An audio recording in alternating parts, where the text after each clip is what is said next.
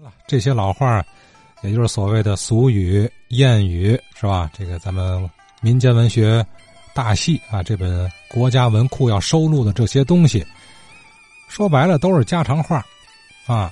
有的呢，咱听着不明白，只是因为我们没有过那样的一些生活体验，所以不明就里。昨天有一位听友老先生想起来了。说老娘过去聊天的时候啊，就总说那么一句话，什么话呢？这话我还不好学，我还学不上来那个音，因为咱不知道是哪几个字儿啊。这么着，咱重听一下啊。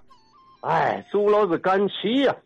按我理解的意思就是什么呢？哎，一切都白忙活，猪篓子干气呀！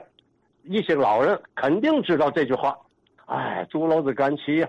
来，就感叹性质的，问问这老先生。知道不知道这这个词儿来源于哪儿？什么叫猪篓子干气？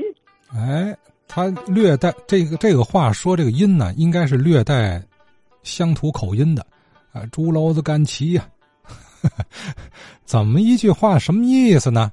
今儿啊，有两位听友给我解释了。这两位听友啊，年龄跨度还比较大，上至古稀老者，下至青葱少年，所以说这话知道不知道？跟年龄看起来关系不大，不过这二位听友有个共同点，都是农村人，所以可见这这话他跟农活有关系啊。哈咱先来听高宝生先生给解释解释。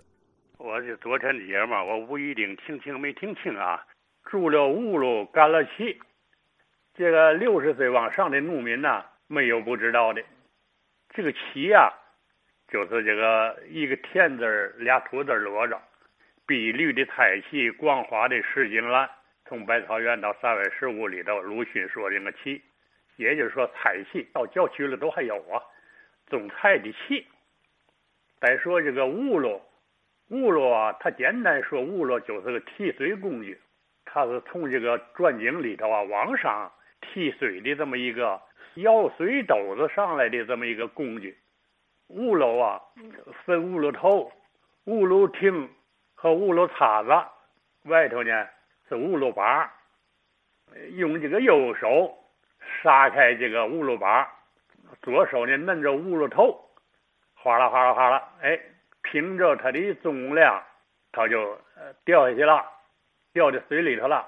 水满了以后呢，你这两个手啊拉着屋箩把再这么一摇，就把屋箩水啊就滴了这个井口上来了。然后你拿脚一趟。这一兜子水就到的这个井外头了，井外头呢有这个羊沟，羊沟在拐弯就到了菜畦里头了。打上这个十斗子至五十斗子到一百斗子吧，就把这一个畦的庄稼或是菜就把它浇满了，这是它的全部过程。说住了屋了怎么还干了起呢？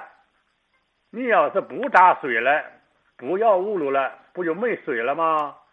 没水了，气也就干了，这就叫做屋了住了，气也就干了。它呢算是一句平常的话，它比喻的什么呢？你要是停了就没有了。咱打临时工的，你这个日工的，你打工去就给你钱，你不打工去呢就不给你钱，不给你钱你不就没钱买米买面吃吗？这就叫做那住了屋了干了气。哎。高宝生先生这么一说，哎呀，恍然大悟，嗨，就这么回事儿。那个误了误了的，就是露露，其实哈，住了就是停住了。你不打水了，菜畦可不就干了呗？啊，